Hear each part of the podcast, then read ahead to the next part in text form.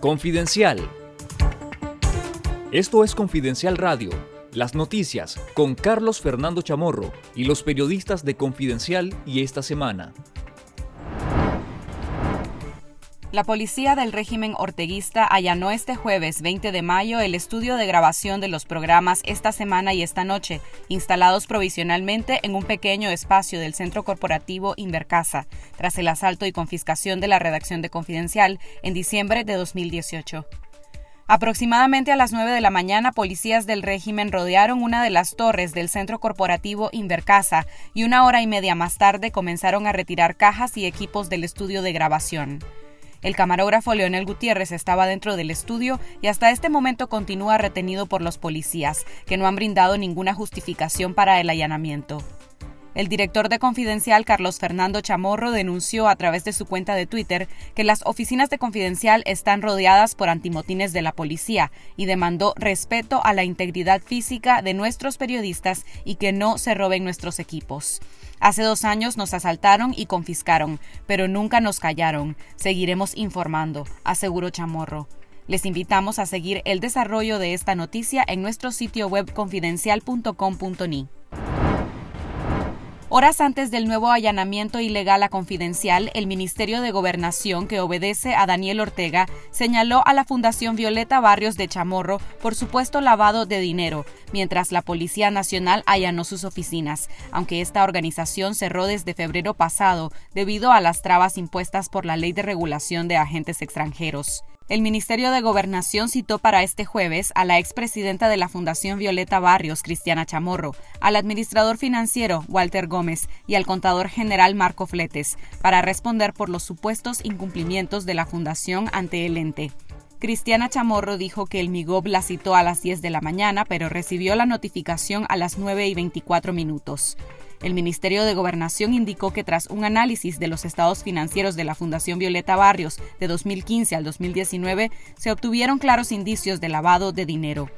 Agentes de la Policía Nacional allanaron la antigua oficina de la Fundación, ubicada en Carretera Sur.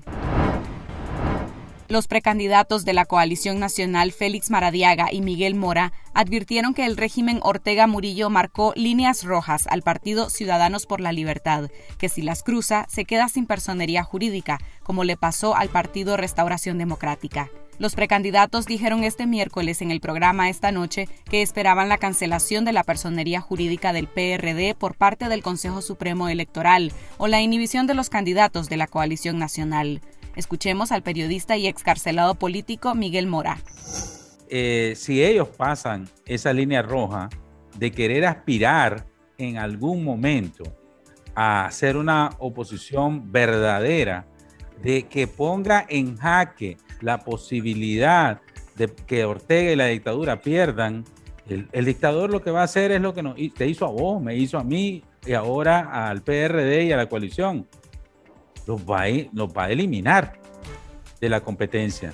Yo no dudo que, eh, el, que el C por L sepa que hay líneas rojas. Esta fue la postura del aspirante presidencial Félix Maradiaga. Si el partido C por L abriera ese proceso para todos los candidatos independientes, estamos hablando para Luis Flay, para Miguel Mora, aunque él dice que no lo aceptaría o probablemente no, pero para Medardo, para Cristiana Chamorro, para George Enríquez, para todos nosotros. Ese es el anhelo que teníamos nosotros en febrero. Ponele no puede seguir cerrando las puertas.